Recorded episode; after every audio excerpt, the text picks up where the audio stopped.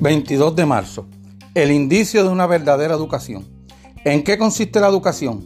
En aprender a adecuar las presunciones naturales a los objetos en particular según la naturaleza.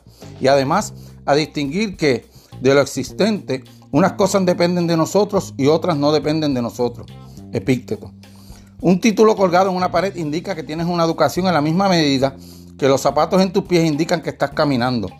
Es un inicio apenas suficiente. De lo contrario, ¿cómo podría tanta gente educada tomar decisiones tan poco razonables o ignorar tantas cosas obvias? En parte es porque olvidan que deberíamos centrarnos solo en lo que pueden controlar.